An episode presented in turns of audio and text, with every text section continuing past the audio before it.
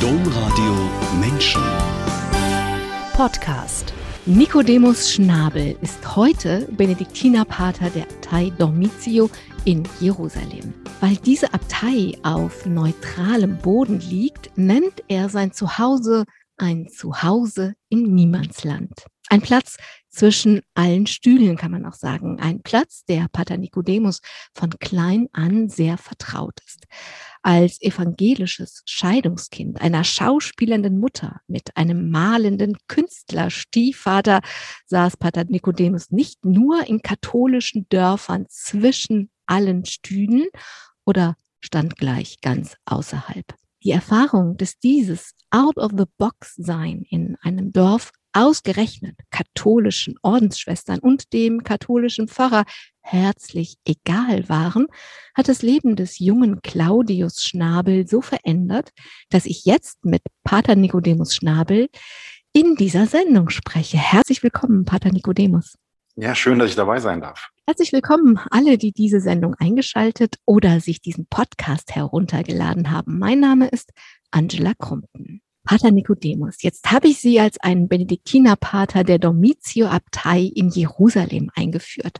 Und Benediktiner verbringen ja ihr Leben an einem Ort. Aber für unser Online-Gespräch treffe ich sie in Rom an einer Universität in einem großen Hörsaal an, wo sie schon ein knappes Jahr sind. Zuvor waren sie ein knappes Jahr in Belgien und davor das Jahr haben sie in Berlin im Auswärtigen Amt gearbeitet. Das wäre für jeden Mitteleuropäer ein aufregendes Leben. Aber für einen Benediktinerpater, der die Stabilitas Loci, die Festigkeit oder Unveränderlichkeit des Ortes versprochen hat, ist es doch sehr erstaunlich. Oder out of the box. Absolut, Sie haben vollkommen recht. Ähm, aber ich bin immer in jeder Zeit äh, Mönch der Domitiabtei in Jerusalem geblieben. Man kann sagen, ich war vielleicht ein bisschen etwas an der längeren Leine. Äh, und äh, es gibt auch durchaus äußere Faktoren. Also warum ich jetzt in Rom bin, das liegt daran, unsere... Dass Corona Abtei alles schuld ist. Richtig, exakt. Das heißt, ähm, also das Theologische Studienjahr ist eine Einrichtung, ähm, das bald 50 Jahre unserem Kloster anvertraut ist. Und da ist die Mutterhochschule, die Benediktiner-Universität St. Anselmo in Rom. Und wir sind wegen der Pandemie ins Exil gegangen. Und ich als Verantwortlicher bin mit ins Exil gegangen. Also ich bin jetzt nicht in Rom, weil ich nach Rom wollte, sondern ich bin in Rom, weil ich Mönch in Jerusalem bin. Äh, und davor in Belgien bin ich tatsächlich auch gestrandet wegen der Corona-Pandemie, wollte ein paar Wochen Französisch lernen. Aus den paar Wochen sind paar Monate geworden. Äh, und da davor tatsächlich die Berlin-Zeit, die liegt daran, ich war ähm, eine Zeit Prior-Administrator, das heißt Oberer äh, meines Klosters, was eigentlich zwei Klöster sind, die Dormitio und äh, Tapka am See Genezareth. Und als ehemaliger höherer Oberer, wenn man sozusagen seine Amtszeit äh, aufgibt, ähm, äh, steht ein Sabbatical an. Und das Sabbatical habe ich eben in Berlin gemacht. Also so gesehen, ich weiß, sehr ungewöhnlich, aber alles gut erklärbar. Und wenn wir sonst immer sagen, Geschichten, die das Leben schrieb, glaube ich, müssen wir die nächsten zehn Jahre sagen, Geschichten, die Corona schrieb, weil es geht ja unglaublich vielen Menschen so, dass sich die Pläne ganz enorm, vor allen Dingen Menschen, die viel gereist sind, mit, dass sich die Pläne so geändert haben. Nun sind Sie ja in, als Mönch in Jerusalem, weil es sie da so hingezogen hat. Wie groß ist denn das Heimweh jetzt nach Jerusalem, nach so langer Zeit? Ja, ich gebe zu, das ist eine Frage, da muss ich ganz ehrlich beantworten. Es hält sich in Grenzen. Natürlich, ähm, ja, ich weiß, das schockt viele, weil viele sagen immer, ja, du musst es doch jeden Tag verzehren. Aber ich sag mal, Jerusalem, mein Jerusalem, das ich liebe, ist ja diese quirlige Stadt, diese Stadt, die unfähig zum Smalltalk ist, die Stadt, in der einfach Menschenmassen sich durch die engen Gassen schieben, Juden, Christen, Muslime, ähm, Pilgerinnen, Pilger aus aller Herren Länder, wo ein Sprachengewirr ist. Da muss man auch sagen, Jerusalem unter Corona-Bedingungen, das ist ein ziemlich trauriges Jerusalem. Also meine Brüder haben seit Monaten das Kloster zu, haben jetzt äh, mal wieder paar mhm. Stunden am Tag geöffnet. Cafeteria ist zu, Laden ist zu. Unsere Studierenden waren eben in Rom, nicht in Jerusalem. Äh, das Gästehaus steht leer. Das ist jetzt kein Jerusalem, ähm, was ich sozusagen, weil ich bin eben kein Fan der Totensteine, die mag ich auch. Ich mag auch die Archäologie, aber ich bin vor allem ein großer Liebhaber der lebendigen Steine Jerusalems und die fehlen gerade ziemlich. Äh, und natürlich kann man sagen, es hat auch einen Reiz, Jerusalem mal menschenleer zu erleben. Das kenne ich aber bestens. Äh, ich habe mehrere, also sagen, ich habe die Al-Aqsa-Intifada mitbekommen in Jerusalem. Ich war auch öfters in Jerusalem, wo durch kriegerische Auseinandersetzungen die Pilger weggeblieben sind. Das kenne ich. Da muss ich sagen, war jetzt das Jahr für mich mit Belgien nochmal Französisch lernen dürfen, dort ein neues Land, eine neue Kirche kennenlernen zu dürfen. Jetzt in Rom, eine Stadt, die ich immer gemieden habe, wirklich, äh, sozusagen eine Stadt, die ich jetzt mal hineingezwungen wurde ins Zentrum, wo ich Italienisch lernen durfte. Äh, diese Stadt, die mir auch nochmal neu ans Herz gewachsen ist, mit der ich mich auch versöhnen konnte, wenn man so will. Ich hatte sehr viele Vorurteile gegenüber dieser Stadt. Ich sag mal, ich gucke sehr dankbar auf diese Corona-Schleife in meiner Biografie äh, und muss sagen, ja, sei es Belgien, da bin ich durchaus auch mit einem weinenden Auge weggegangen. So wird das mit Rom auch sein. Aber natürlich, der Ankerpunkt ist immer Jerusalem. Und ich denke, wenn Jerusalem wieder das Leben zurückkehrt, werde ich da auch wieder hin zurückkehren. Was berichten Ihnen Ihre Mitbrüder denn, wann das sein könnte in Israel? Da gibt es ja immer so ganz unterschiedliche Meldungen, dass sie so wahnsinnig exakt. geimpft haben und dann exakt, exakt. macht wieder auf. Genau, ja, das ist auch äh, eine Frage, die immer wieder gestellt wird. Also die Prognosen sind immer sehr, sehr schwierig. Die Nachrichtenlage ändert sich da auch täglich. Ähm, ich danke, so schnell wird das nicht gehen. Und das war auch die Erfahrung des Studienjahrs. Wir sind ja hier im September 2020 angekommen mit der Perspektive, naja, wir fangen mal in Rom an und sitzen eigentlich auf gepackten Koffern und eigentlich November, Weihnachten spätestens im Anfang des neuen Jahres, also 2021, sind wir wieder zurück. Ich bin immer noch hier. Bis Pfingsten ging das Studienprogramm. Wir haben es beendet, wo wir es begonnen haben. Und wie gesagt, jetzt ist die Meldung, ab Juli können vollständig durchgeimpfte Touristen wieder ins Land. Aber ich sag mal, Piano, Piano. Also äh, so schnell geht das nicht. Und äh, gerade die Erfahrung der letzten Monate lehrt. Also noch abwarten, bis das Leben zurückkehrt. Das wird wahrscheinlich nächstes Jahr werden. Und Corona ist da ja auch immer noch für neue Überraschungen gut. Pater Nikodemus, ich habe schon ganz zu Beginn gesagt, ihr in so vielerlei Hinsicht out of the box leben hat schon als Kind angefangen. Sie hatten eine Künstlerin zur Mutter, die war auch noch ein Zwilling und ihre Zwillingsschwester war auch eine Künstlerin. Und das Zuhause ihrer Mutter und ihrer Tante war die Bühne, die waren Schauspielerinnen. Und ihr Zuhause ist das dann auch geworden. Das ist eine schöne Brücke und ich würde der nicht widersprechen. Also ich würde der, ja, aber tatsächlich, das ist, äh, ich würde schon sagen, äh, so ein bisschen ein Schlüssel, um mein Leben auch zu verstehen. Also tatsächlich, das ist das, was ich merke, was mich prägt äh, durch die Jahrzehnte meines Lebens, ist wirklich dieses Hineinwachsen, diese Künstlerfamilie, diese schon früh auf äh, der Bühne gestanden zu haben mit Kinderrollen, ähm, auch zu kennen, einfach immer unterwegs zu sein. Ich bin zigmal umgezogen. Äh, auch dieses Internationale. Ich weiß, es war so eine Standardfrage beim Frühstück. Ja, welche Sprache denn heute? Also quasi auch so ein, ja, und das hat mich schon eben im VW-Bus durch Europa. Also man muss sich meine Kindheit wirklich so alternativ wie nur irgend möglich vorstellen. Und das stimmt. Also eher noch untertrieben. Also ich habe einmal in einer umgebauten Mühle gewohnt, einmal in einer umgebauten Autowerkstatt, einmal in einer alten Schule und so. Also ich hatte quasi nie eigentlich ein klassisches Kinderzimmer, das kenne ich gar nicht, sondern also das war wirklich ein, ein abenteuerhaftes Leben, unter dem ich einerseits gelitten habe damals, weil ich eben ja nicht Teil der Mehrheitsgesellschaft war, aber andererseits ähm, ja bin ich im Nachhinein dankbar, weil es äh, von Anfang an mir ein gewisse Neugier, Sehnsucht, Lebenshunger gegeben hat. Und, äh, und tatsächlich, ich würde auch sagen, ähm, naja, also jetzt als Priester und ich bin auch Liturgiewissenschaftler von der theologischen Interesse her, ist das, was ich tue, von einem Schauspiel nicht weit entfernt. Im guten Sinne ein heiliges Schauspiel und das ist auch das, was mich an Kirche als Kind fasziniert hat. Von der Bühne kann man ja viel lernen oder wenn man auf der Bühne steht, kann man ganz viel über das Leben lernen. Und in einem ihrer Bücher schreiben sie, dass sie gelernt haben, dass man ein Standbein und ein Spielbein braucht, wenn man auf der Bühne sich bewegen will. Das ist fürs Leben auch gut, ein Standbein und ein Spielbein zu haben, oder?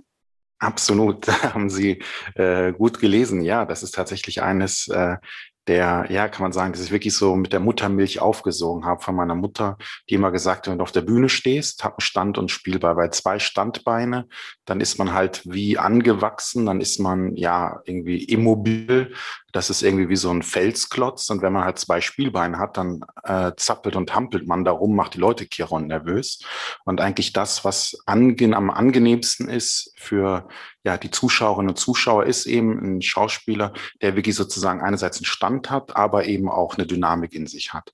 Und tatsächlich würde auch sagen, das ist genau das, man hat ja immer so, was ist die Weisheit des Lebens? Das ist eigentlich die Weisheit, die ich so quasi vielleicht von meiner Mutter äh, mitbekommen habe, dass mein Leben ich immer genau diese gesucht habe. Wo ist mein Stand und wo ist mein Spielbein?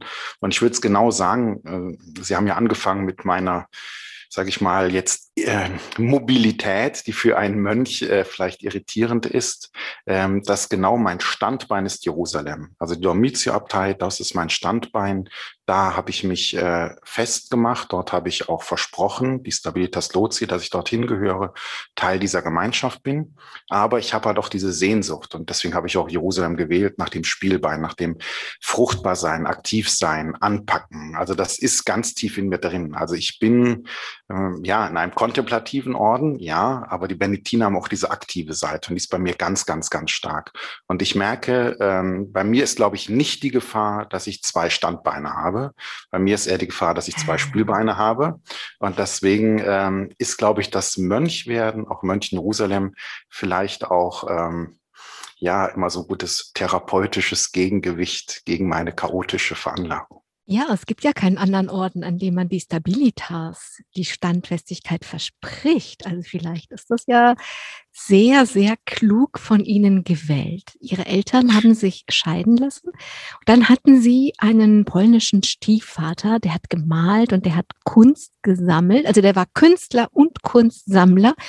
Wenn Sie jetzt mal gucken mit äh, Vater, mit Mutter und Stiefvater und diesem halb nomadischen künstlerischen Leben, wie viel Kunst steckt denn in Ihrer Kindheit und Jugend?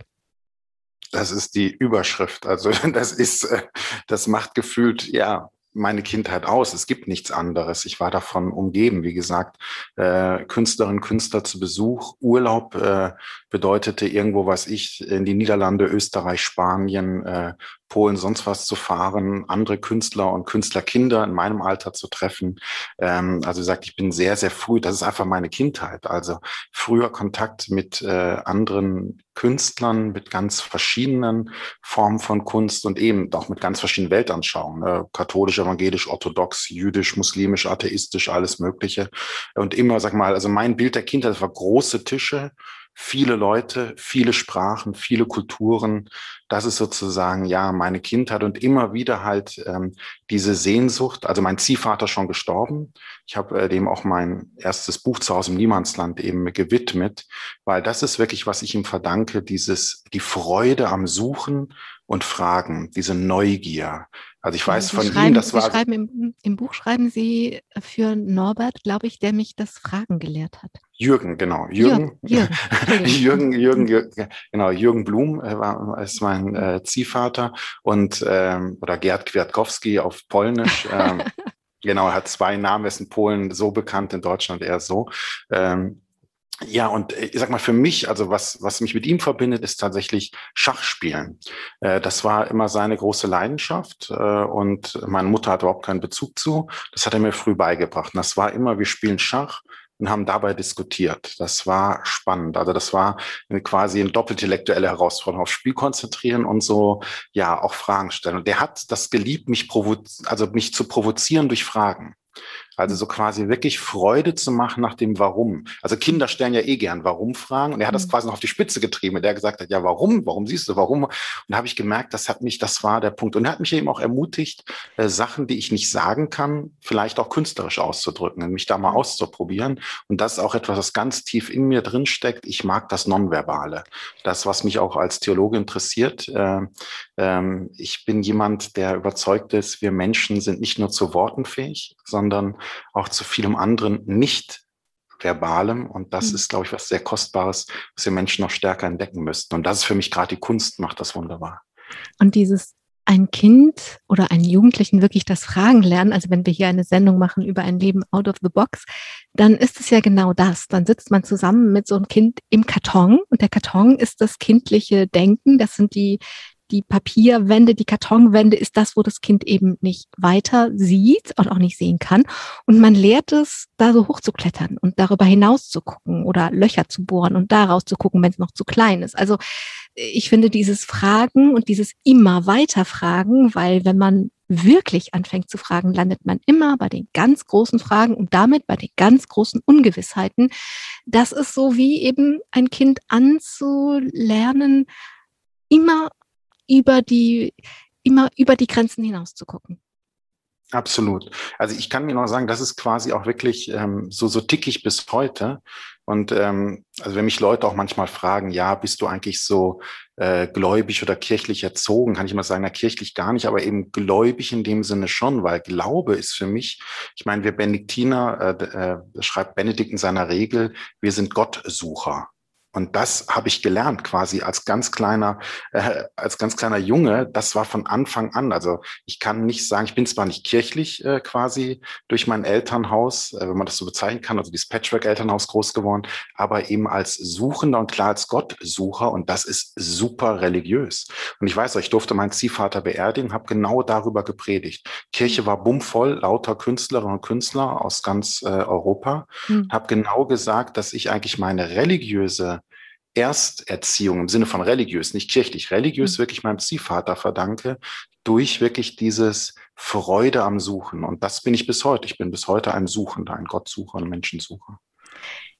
Pater Nikodemus, Sie wären heute sicher auch ein Suchender, aber Sie wären vielleicht als Claudius Schnabel ein Suchender, wenn es nicht in ihrer Kindheit ein katholisches Dorf gegeben hätte, in dem sie als evangelisches Scheidungskind auf jeden Fall schon mal out of the box waren. Aber das war den katholischen Maria-Ward-Schwestern am Ort und auch dem katholischen Pfarrer dort herzlich egal. Was ist passiert? Ja, was Sie beschreiben, das ist tatsächlich mein Erstkontakt mit Kirche und der widerspricht so vielem, was mir Menschen so schildern mit ihrer Kirche. Also äh, wenn die Leute mal sagen, ja, was ich ihre schlimme Erstbeichte oder ja, oder sie Kirche als eng erlebt haben und ihre Kindheit irgendwie Kirche auch so als so eine moralische Überagentur, da kann ich halt überhaupt nicht mitreden, weil für mich war, äh, sage ich mal, die Enge eher von einem Art bürgerlichen Umfeld, was natürlich dann sagt, naja, irgendwie man hat irgendwie gewissen Anstand zu haben, brav zu sein. Das ist übrigens das, wo ich mich immer wieder darüber aufrege, wenn Leute sagen, seid anständig oder seid brav, weil die Bibel äh, hat alle möglichen Sachen von. Also wir sollen Dämonen austreiben, Kranke heilen und alle Menschen zu Jüngern machen, aber wir sollen nicht brav oder anständig sein. Das heißt, äh, ich äh, habe bis heute da auch ganz große Probleme, sage ich mal, ähm, ja, mit gesellschaftlichen Zusammenhängen, die sehr bürgerlich sind. Da merke ich auch, ja, da wird's mir eng ums Herz. Und wo es mir weit wurde als Kind, ist wirklich die ach so böse Amtskirche, die ja immer so dargestellt wird als so schlimm. Weil ich muss sagen, wirklich die Freiheitsräume, denen das herzlich egal war, äh, welcher Konfession ich angehöre. Man ging übrigens gerade davon aus, ich bin überhaupt nicht getauft. Ich habe dann später erst erfahren, dass ich evangelisch getauft äh, bin. Das heißt, ich galt im Dorf sogar als ungetauft und Scheidungskind und dann noch eben quasi äh, Eltern in wilder Ehe lebend und eben der eine, die eine Schauspielerin, der andere polnischer Künstler also man muss es alles zusammen addieren, sozusagen Worst Case, ja.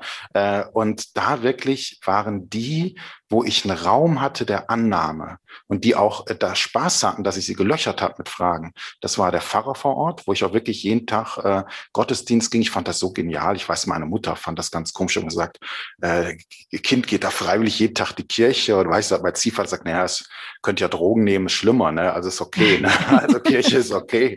Aber war wirklich, also wirklich von mir aus. Also quasi, ich bin mhm. gegangen äh, alleine und äh, ganz toll, und da muss ich sagen, ganz, ganz wichtig, die Maria-Ward-Schwestern Deswegen bin ich heute ein riesiger Fan von Ordensfrauen, weil für mich der Erstkontakt mit katholischer Kirche sind Ordensfrauen, die eben in diesem Dorf, leider gibt es das äh, nicht mehr, ein äh, Heim hatten für Waisenkinder und von ähm, Kindern, wo die Eltern das Sorgerecht entzogen bekommen haben.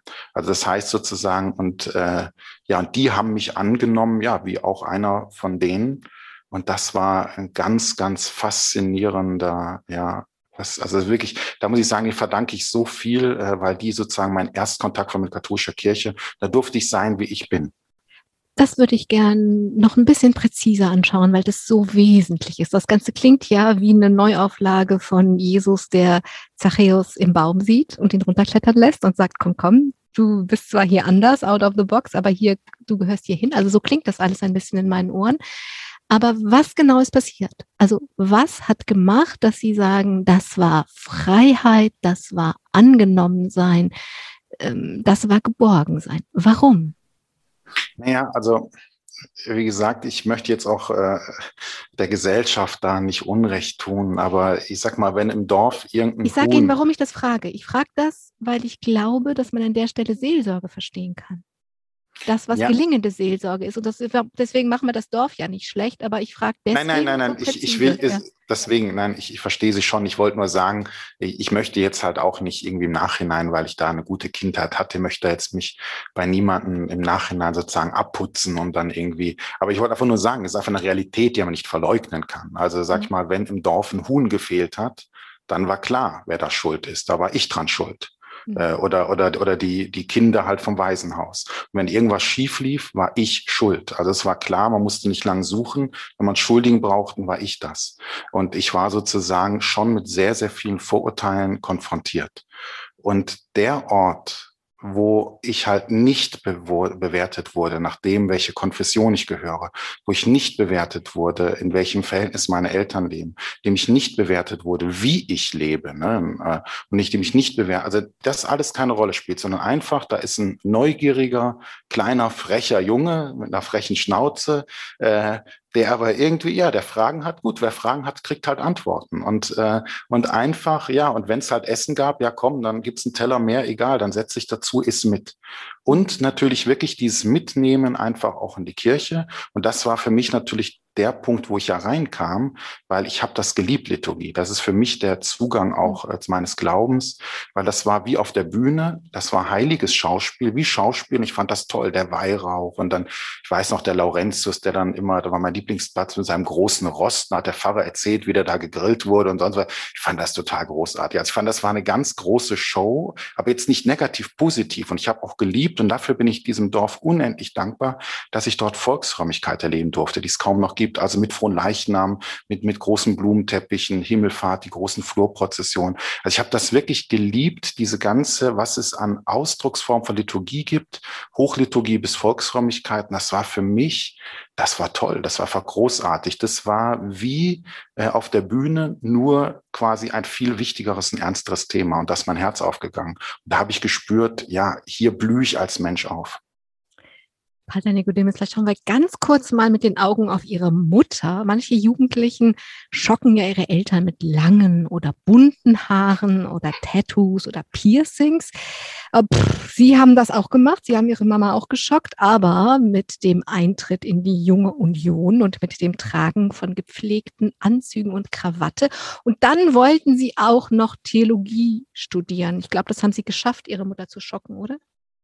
Ja, also mehr geschockt hat sie tatsächlich, also sag mal, Theologie, da sind wir wieder ein bisschen im verrückten Bereich, wo man die Stirn runzelt. Aber der wirklich, der echte Schock war wirklich äh, mein Eintritt in die Junge Union und der äh, Kauf äh, von meinem Taschengeld von einem Anzug und wirklich ähm, mit entsprechenden mehreren Krawatten und mehreren wirklich Hemden. Und da weiß ich noch, da gab es richtig Stress. Weiß ich mhm. noch, weil man, du Lackaffe, zieh das aus und so, ja, wie läufst du? Genau, ja, das war halt gut. Das war meine Pubertät. Also richtig genau. sozusagen. Äh, Alle haben ihre Rollen großartig gespielt. Pater Nikodemus, Sie sind diesen Weg dann auch weitergegangen. Ich raff das jetzt ein bisschen, denn Sie sind dann nach Fulda ins Priesterseminar gegangen. Und das hätte mit Verlaub ganz schön schief gehen können mit Ihnen und der Theologie in einem bürgerlichen Deutschland. Ist es aber nicht, weil sie zum Glück, muss man sagen, nach Mexiko gereist sind. In Mexiko haben sie eine Welt mitbekommen, von der sie damals wussten, das ist es, das will ich auch machen. Was wollten sie auch machen? Ja, also in Mexiko, da ich bin verdankt, dass, äh, dass meine Mutter ein mexikanisches Patenkind hat. Also ihre beste Freundin äh, hat einen Mexikaner geheiratet und da war nach der Schule, äh, war klar, ähm, äh, was mache ich? Und da war die Möglichkeit, ja, besuch doch, äh, besuch doch die in Mexiko. Und weil äh, er, also der, äh, der Mann, der besten Freundin meiner Mutter, äh, mit sehr, sehr vielen mexikanischen Priestern befreundet war. Hat er gesagt, du, du musst ja nicht bei mir hier in San Miguel nur rumhängen und hat mir quasi mehr oder weniger so eine Tour durch Mexiko beschert, aber eben jetzt nicht so touristisch, sondern von Pfarrhaus zu Pfarrhaus. Für mich war dann der Höhepunkt wirklich in Chiapas, also wirklich im Busch, äh, wo die Leute gar nicht mehr mal Spanisch können, sondern nur noch Tzotzil, also eine Maya-Sprache, wo man wirklich erst mit dem Pickup fährt und dann den nächsten letzten Kilometer mit der Machete durch den Urwald. Und das war Hammer. Das war krass. Also mit der Hängematte schlafen und wirklich, da war noch damals mit Subkommandante Marcos und Zapatista, das war noch richtig Bürgerkrieg am Start. Und ähm, das war schon genial. Und wo ich dachte, wow, ja, das willst du. Also wirklich äh, bei den Menschen sein und wenn man wirklich sieht und dann mit denen die Sakramente feiern, das war ja auch so. Der kam an, der Priester, dann wurde quasi mehr oder weniger vom ganzen Dorf äh, Beichte gehört, dann wurden ein paar getauft, dann gab es Trauungen, da gab es äh, Katechesen, da gab es Eucharistiefeier, so zwei, drei Tagen ist mal weitergezogen. Das war genial. Dachte ich, wow, das will ich auch. Ja, Sie sagen das so, das will ich auch, aber wenn ich Sie frage, sagen Sie, ich will auch bei den Menschen sein. Das ist so eine Floskel, das kann man überall, weil überall sind Menschen, dann kann man auch überall bei den Menschen sein. Aber wenn ich Ihnen zuhöre, ist es nicht viel mehr die Intensität gewesen. Also wenn ich durch den Dschungel mit einer Machete laufe, muss ich ja meine ganzen Sinnesorgane ganz geschärft haben, damit ich jede Schlange mitbekomme und jeden Skorpion und keine Ahnung, worauf ich alles achten muss. Auf jeden Fall kann ich nicht einfach über eine gepflasterte Straße laufen und dabei meinen Gedanken nach Händen hängen oder ins Handy schauen. Also ich muss ganz wach und präsent sein. Ist es nicht diese Intensität, die, die Sie gesucht haben?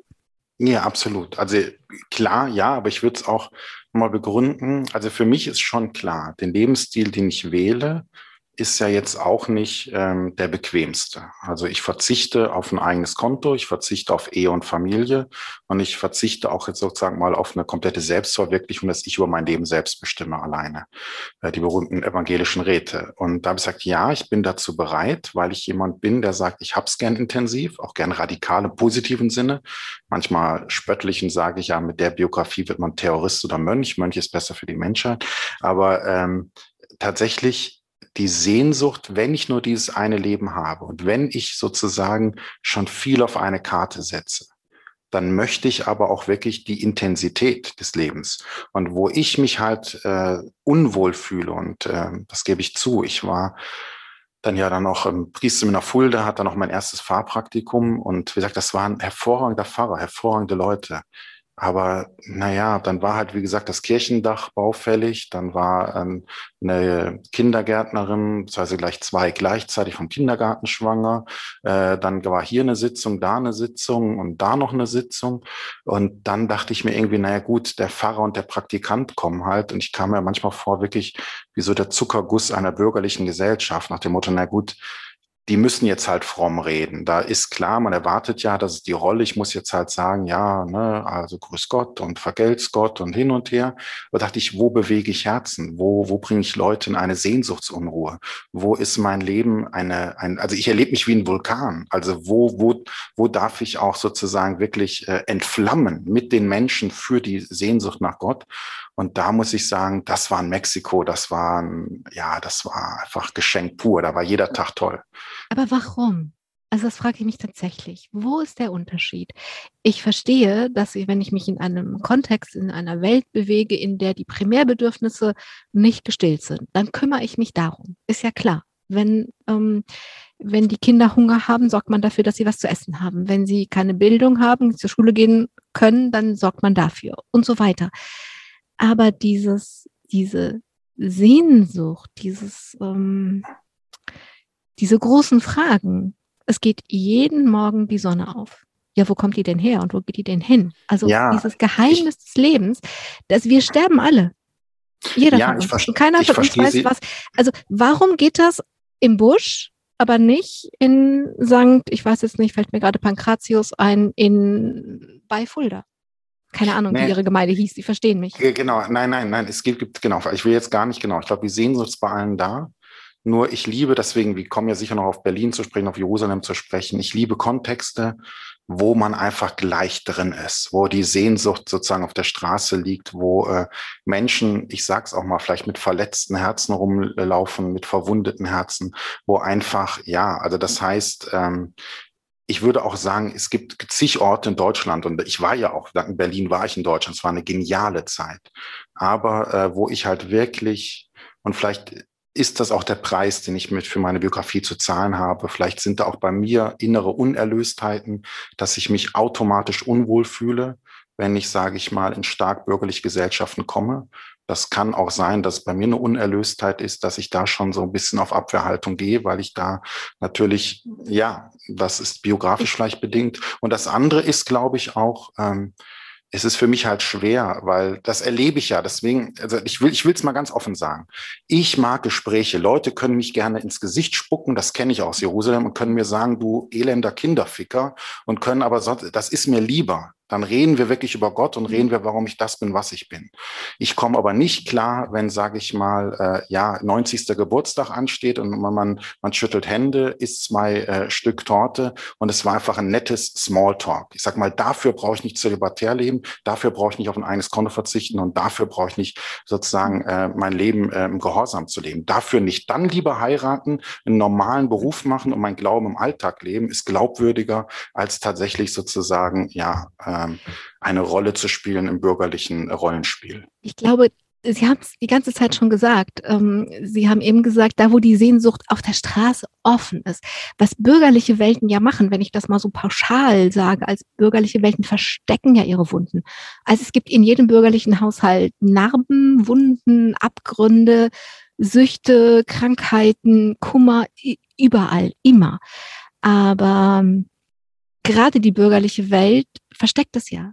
Die hängt da genau, was also ich würde sagen, also, die also häkelt da was drum, so, und dann ist es ja weg, scheinbar. Und wenn ich das gerade noch sagen darf, mir kommt das so vor, Sie haben als Kind gelernt, wenn ich auf der Bühne stehe, spiele ich eine Rolle. Dann weiß aber jemand, jeder und jede, dass ich eine Rolle spiele. Das ist offen und ehrlich. Und ansonsten bin ich ich. Und das und die, und die bürgerliche Welt, die tu, die spielt, die, die verhüllt, die verhäkelt, die verstrickt, äh, alles Mögliche. Verstrickt übrigens ein schöner doppelter Sinn dahinter. Mhm. Aber sie gibt das nicht offen zu. Sie tut so, als wäre das echt und die Wunde ist weg. Also es, es, es hört sich so an, als könnten sie mit Ehrlichkeit umgehen, aber nicht mit Pseudo-Ehrlichkeit. Absolut, absolut, das ist das. Also lieber ehrlich, radikal. Ich kann auch gut damit äh, umgehen, wenn Leute mich radikal, und das kenne ich aus Jerusalem, angreifen und äh, mich beleidigen oder so, kann ich besser mit umgehen als Leute, die ein Spiel spielen, die eine Maske aufhaben, die eine Fassade haben. Und tatsächlich, wenn sie mich jetzt zwingen würden, dass ich in Deutschland leben müsste, in Deutschland irgendwie als Priestermönch leben müsste, äh, Sie hören das schon, mein Ton. Das ist keine. Äh, ist, Alles konjunktiv absolut, Irreales. Genau, richtig. Und es ist tatsächlich, äh, es klingt nicht nach Paradies, genau. Aber sag mal, wenn ich im Gehorsam und Demut das müsste, dann würde ich wirklich sagen, und das sind die Priester, die auf mich auch glaubwürdig glücklich wirken, würde ich tatsächlich sagen, dann bitte vielleicht an irgendeinem Beichtstuhl, wo ich den ganzen Tag nichts anderes mache als Beichte, Seelsorge, wo ich wirklich oder gerne Gefängnis oder dann will ich wirklich in die Abgründe, aber wirklich, also ich will die Leute, bitte, ich möchte der Ort sein, wo Leute Maske ablegen und wir wirklich einfach Tacheles reden, was wirklich bewegt, was ist, und dann bin ich auch bereit, darüber zu reden, was mich antreibt und was meine Sehnsucht ist und was mir die Hoffnung gibt, dass ich jeden Morgen aufstehe. Pater Nikodemus, lassen Sie uns schnell nach Jerusalem reisen, sonst kommen wir heute hier nicht durch. Es gibt in Jerusalem dieses ähm, Studienjahr, es ist sehr intensiv, die Auslese dafür ist sehr groß. Heute, witzigerweise, sitzen Sie in Rom und leiten dieses Studienjahr, aber während Sie selber Theologie ja, leiten, haben, ich bin der Verantwortlich, genau, das ist ein schwieriges Konstrukt. Ich bin der Egal, von der Sie sind da in führender Position, darauf können wir uns einigen.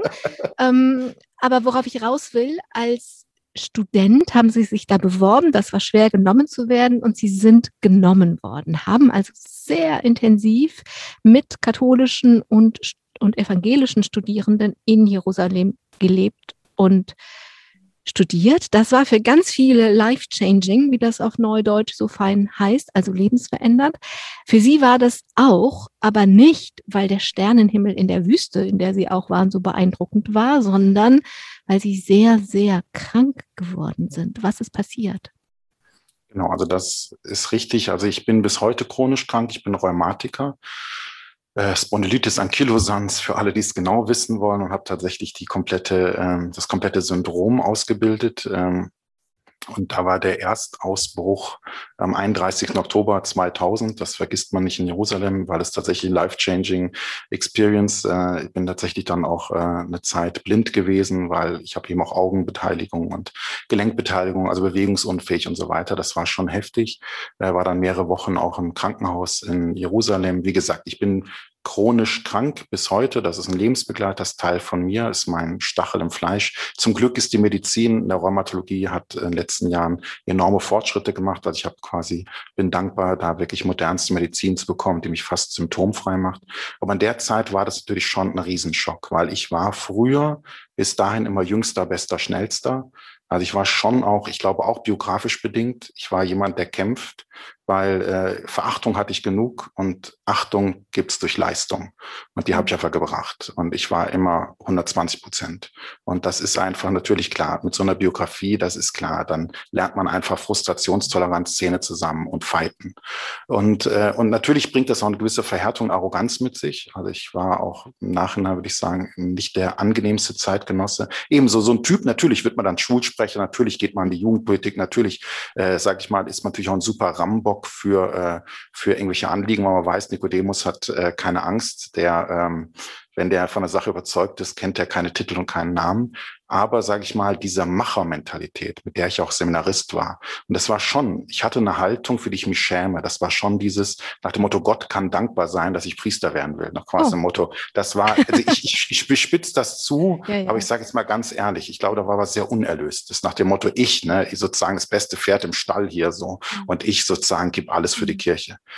Und dann dieses richtig ausgebremst werden. Richtig. Wenn man nicht mehr mal allein auf die Toilette gehen kann, wenn man nicht mal allein sich ins Bett legen kann, wenn man im Bett sich nicht mal allein umdrehen kann, wenn man blind ist, wenn einfach alles nur noch wehtut, wenn Ärzte einen anschreien, man soll verdammt nochmal leben wollen, weil sie nicht wissen, äh, wie sie mich durchbringen. Äh, also das war wirklich, also man, das war nicht ohne. Wir reden hier jetzt nicht von mal so, so, einem grippalen Infekt. Das war schon heftig, der Erstschub. Äh, und ähm, und dann, wenn man merkt, man ist ganz unten, es geht einfach gar nichts mehr, gar nichts mehr. Und dann fragt man sich halt wirklich im Leben, okay, auf was kommt es wirklich an? Kommt es wirklich darauf an, immer der Jüngste, Schnellste, Beste zu sein? Ähm, kommt es wirklich darauf an, hier Leistung abzuliefern, zu performen? Äh, auf was kommt es wirklich an? Und dann wirklich fängt man eigentlich neu demütig an zu sagen, okay, Gott, eigentlich, du hast mir dieses Leben jetzt nochmal geschenkt. Und so erlebe ich das auch. Es gibt wirklich ein Leben davor und danach. Und jetzt sozusagen fange ich eben als Verwundeter, von dir verwundet an und gehe mit dir, auch mit einem Vertrauen zu sagen, okay Gott, dann machen wir jetzt mal, wie du dir das vorstellst. Und das ist schon, ich sag mal so Gottvertrauen auf einer neuen Ebene. Das ist schon nach dem Motto, nicht ich mach und Gott hilft mir dabei, sondern Gott, gut, dann sagt mir, was ich machen soll. Und das ist sehr demütigend und das ist sehr, ja, und das ist schon so ein Stachel. Und ich merke auch, es ist hochinteressant, ähm, dass immer mal wieder, sagt, dank der Medizin bin ich fast symptomfrei. Aber ich kenne schon, äh, ich hatte jetzt in Rom auch mal einen Schub, musste auch wieder in die Augenklinik hier das lässt mich immer tief dann auch erblicken, wo ich denke, okay, und ich kann das immer in der Regel dann auch sehr gut verstehen. Das heißt, es gibt diesen in mir eingebauten Knopf. Äh, wenn ich zu spinnen anfange, gibt es dann die Krankheit, die mich wieder sehr erdet. Pater Nikodemus, viele Menschen verlieben sich in eine Region, zum Beispiel die Provence oder das schottische Hochmoor, je nachdem, was man für ein Typ ist, vielleicht auch die Karibik. Bei Ihnen war das Jerusalem. Das haben Sie ja eben schon sehr schön erklärt, auch warum das so war und wie gut das passte. Dieses, als Sie gesagt haben, meine Kindheit ist eine lange Tafel, viele Menschen, viele Sprachen. Ja, da sitzen wir dann auch schon wieder in Jerusalem um den langen Tisch herum. Ne? Da ist ja ist also so ein Stück zu Hause, was Sie da auch wieder wiedergefunden haben und auch eine sehr extreme Stadt. Aber das wissen wir auch alle. Das eine ist sich verlieben Und das andere ist dann wirklich diese Verliebtheit in eine dauerhafte Liebesbeziehung zu überführen. Dafür braucht man gute Nerven, viel guten Willen und einen noch längeren Atem.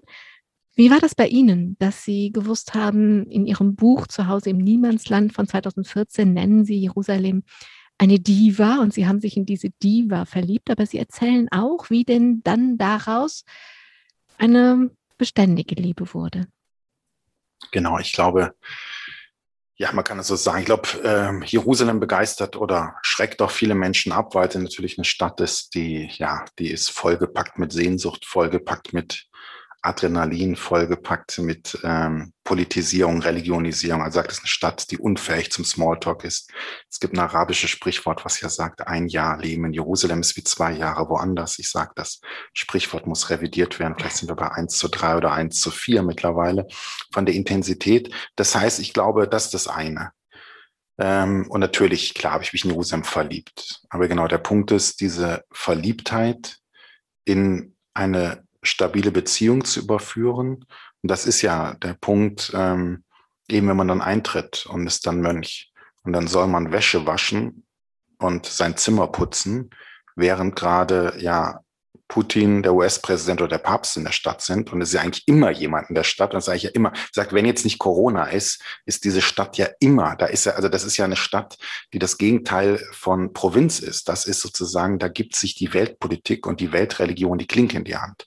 Und in dieser Stadt einfach, ja genau, Tischdienst zu haben, Zimmer zu putzen, Wäsche aufzuhängen, fühlt sich so irreal an, weil diese Stadt ist an dort im Ausnahmezustand. Man soll in dieser Stadt auf einmal Alltag leben.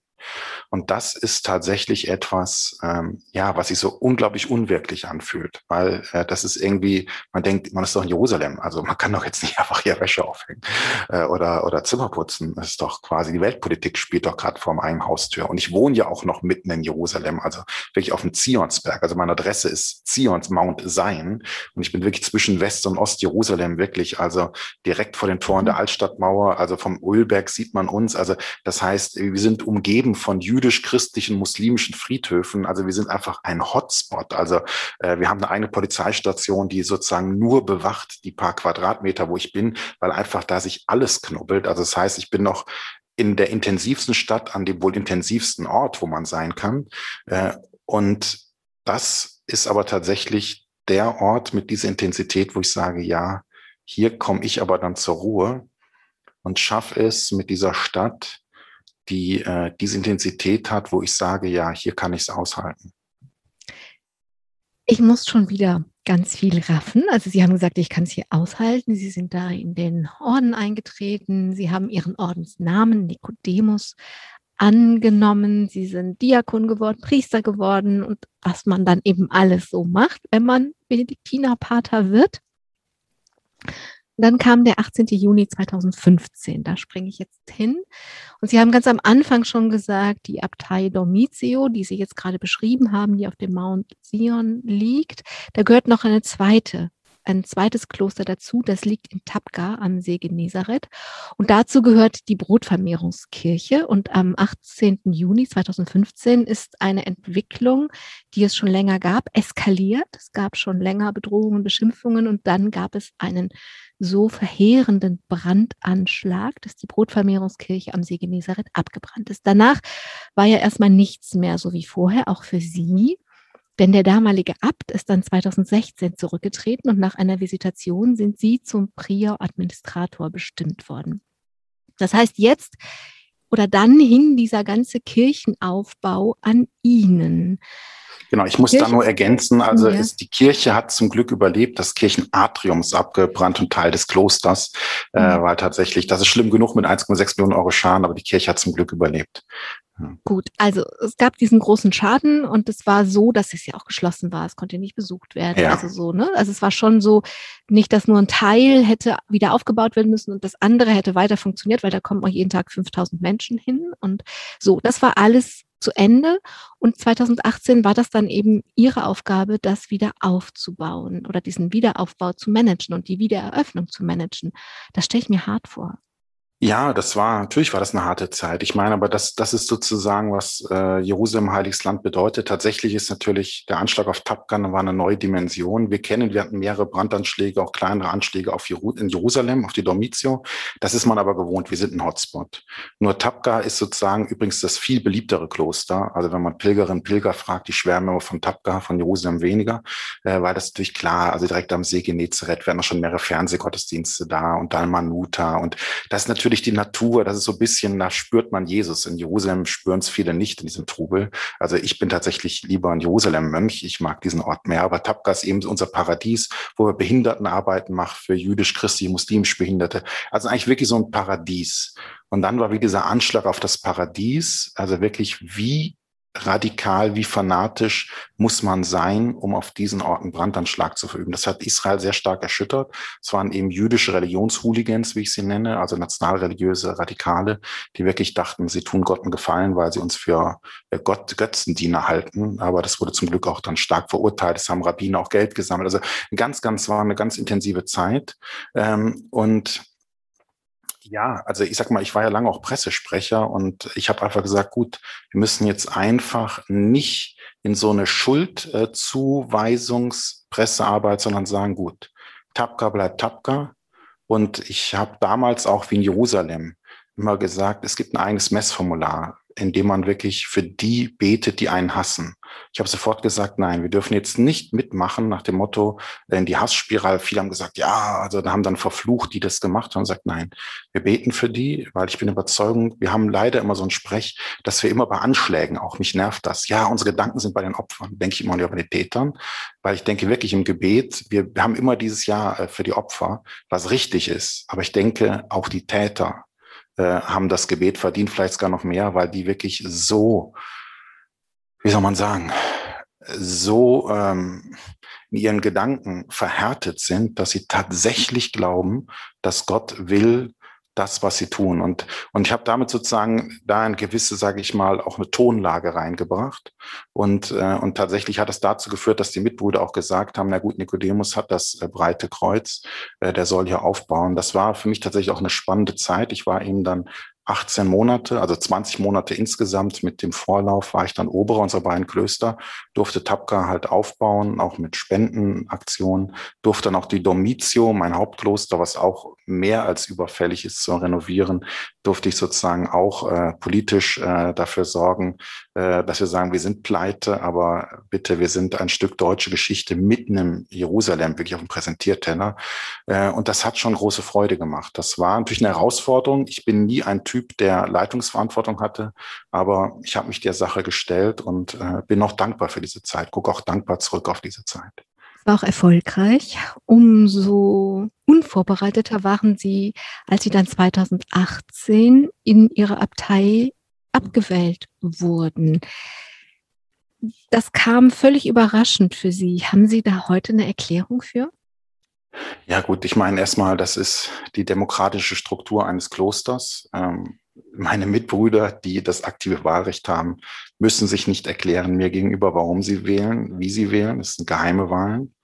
Und tatsächlich, ich gebe zu, klar, das war eine Überraschung, weil ähm, ich ging davon aus, läuft eigentlich ganz gut. Ähm, es gab auch Eintritte unterm, also in meiner Zeit. Äh, und ähm, ja, eigentlich dachte ich, ne, passt. Und dann, gut, das ist halt auch Demokratie, wir leben die. Und das ist natürlich, äh, ja, ja, muss man mit klarkommen. Wie gesagt, meine Gemeinschaft hat sich entschieden für unseren jetzigen Abt, der ein wunderbarer Mann ist, äh, der etwas älter ist, also hat lange als Einsiedler gelebt. Ähm, und dann war aber klar, das ist sozusagen die Regeln, wenn ein ehemaliger höherer Oberer, der war ich dann, ich habe damit übrigens auch einen äh, äh Jugendrekord aufgestellt. Ich bin der jüngste ehemalige höhere Oberer der Benediktiner, ah. nicht der jüngste Ober, es gab schon jüngere, die Äbte wurden, aber der jüngste ehemalige, also keiner hat es geschafft, unter 40 schon äh, Emeritus zu sein.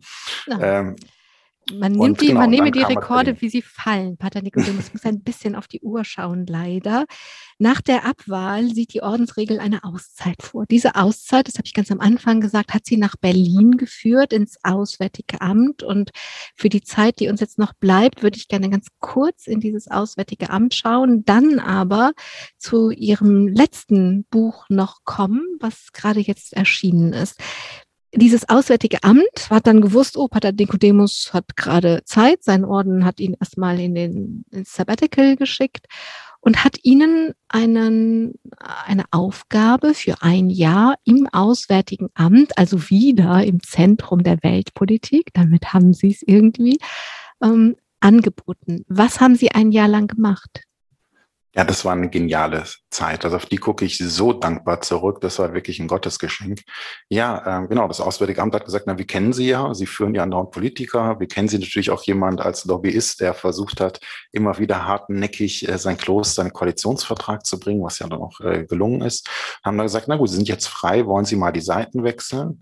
Äh, und ich war dann der erste Berater für Religion und Außenpolitik in dem neu geschaffenen Religi äh, Referat Religion und Außenpolitik in der Abteilung für Kultur und Kommunikation. Das war halt genial, weil ich durfte wirklich mal den Maschinenraum äh, der deutschen Diplomatie schauen, wirklich in einem ja, ähm, Referat, was neu aufgebaut wurde, wo es vor einen Arbeitsstab gab, mit dem ich eng verbunden war als externer Berater schon, also so ehrenamtlich, freiwillig. Und das war total spannend. Das war eine Zeit genial. Natürlich damit auch Reisen verbunden. Ich erinnere mich noch sehr äh, voller Dankbarkeit an eine Woche Simbabwe zum Beispiel mhm. äh, oder auch New York zu Richards for Peace und so weiter. Das war einfach, das war eine Traumzeit. Also ich kann gar nicht genug schwärmen.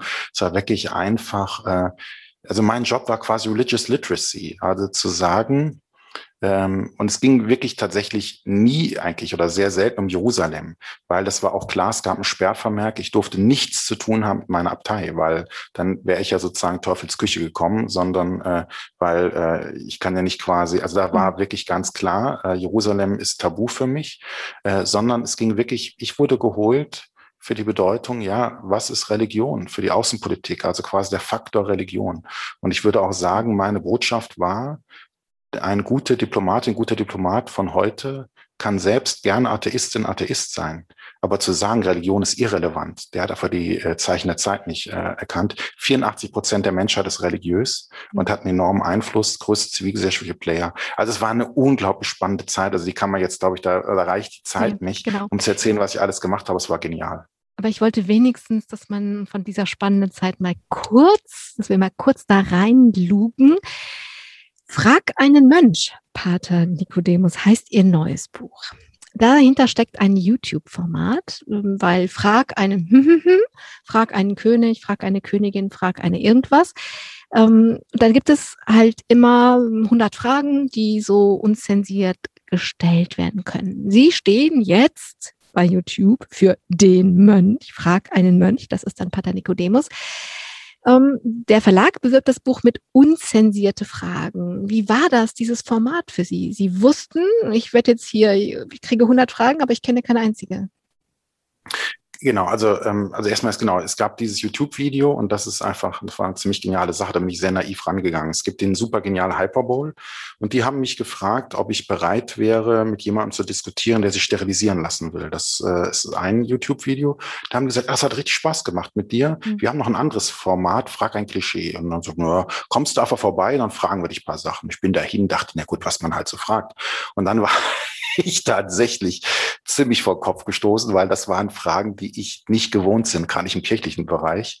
Da dachte ich mir, wow. Und man merkt auch, wenn man das Video guckt, wie ich, das ist nicht gespielt, wie ich da wirklich ringe und denke, oh, wow, wow, hier geht's aber richtig zur Sache. Äh, und ich sag mal, im Nachhinein war es, glaube ich, auch gut, dass ich da gar nicht groß vorbereitet war, da auch etwas blauäugig hingegangen bin und ich dann einfach da meine Antworten gestammelt habe. Und interessanterweise wurde das aber gewürdigt. Und gerade ganz, ganz viele Menschen, auch zum Beispiel Instagram, äh, folgen mir ganz viele, die selbst sagen, sie sind überhaupt nicht religiös, also gar nicht mal katholisch, gar nicht, gar nichts. Eben, sag mal, diese, dieses Berliner Umfeld, die aber sagen, ja, aber ist ja cool, du, du, irgendwie Religion ist ja doch irgendwie relevant. Äh, und dann äh, haben sehr viele Leute weiter Fragen gestellt über Instagram, bis dann gesagt okay, anscheinend die Fragen reißen nicht ab machen wir halt irgendwann mal ein Buch sozusagen für alle unbeantwortete Fragen. Und das sind halt echt ehrliche Fragen, die gibt's, die sind nicht erfunden und halt ehrliche Antworten von mir. Ich glaube, das ist der Punkt. Man merkt, also ich habe mir dieses Video natürlich angeguckt, ähm, man merkt, dass Sie, Sie haben gerade Stammeln gesagt. Ich würde das gar nicht Stammeln nennen, sondern Sie müssen erstmal denken. Sie denken kurz und dann sagen Sie das, was Sie denken, ohne dass da jetzt noch 27 Filter drauf liegen, wie kirchenrechtlich, moralisch, keine Ahnung, was man alles denken könnte, sondern Sie denken kurz nach und dann sagen Sie, was Sie denken. Und ich glaube, das, dafür bekommen Sie den Respekt. Ja, das ist, ich glaube, das ist äh, auch so wichtig, weil ähm, nochmal, ich glaube, Kirche krankt daran, dass wir eben äh, Antworten geben auf Fragen, die keiner stellt und auf Fragen, die gestellt werden, geben wir keine Antworten. Und ich glaube nochmal, wir sind oft die, die mit den vielen Antworten waren. Wir haben den Leuten die Welt erklärt und die Leute merken halt, naja, Stichwort Missbrauch und andere Sachen, ihr wollt uns die Welt erklären äh, und dass wir da ein bisschen bescheidener werden und sagen, okay, was ich sagen kann. Ich kann nicht die Welt erklären. Ich kann aber sagen, ich bin in Sehnsucht ergriffen von Gott und ich krieg von dem nicht genug. Jeden Tag stehe ich mit dem auf innerlich und gehe mit dem zu Bett. Und der, der ist das Zentrum meines Lebens. Und ich verzehre mich in Sehnsucht nach ihm. Und was ich sagen kann als dieser ringender, suchender, glaubender, kann ich gerne Einblicke geben, wenn Leute mich fragen, ganz ehrlich, wie ist mein Ist-Zustand in diesem Ringen suchen und legt da gern Zeugnis ab. Pater Nicodemus, wir müssen aufhören. Ich habe angekündigt, dass wir eine Sendung über ein Leben out of the box machen. Ich glaube, wir haben eine Sendung über Sehnsucht gemacht. Ich danke Ihnen für die Zeit und für die Ehrlichkeit. Wünsche Ihnen, dass das Leben out of the box irgendwann in Jerusalem weitergeht und genauso spannend bleibt. Und vielleicht treffen wir uns nochmal und machen eine Fortsetzung. Ich wünsche allen, die zugehört haben, dass diese Sehnsucht relevant in ihrem Leben bleibt. Sehnen Sie sich gut. Am Mikrofon war Angela Krumpen. Domradio Menschen. Weitere Informationen finden Sie auf domradio.de.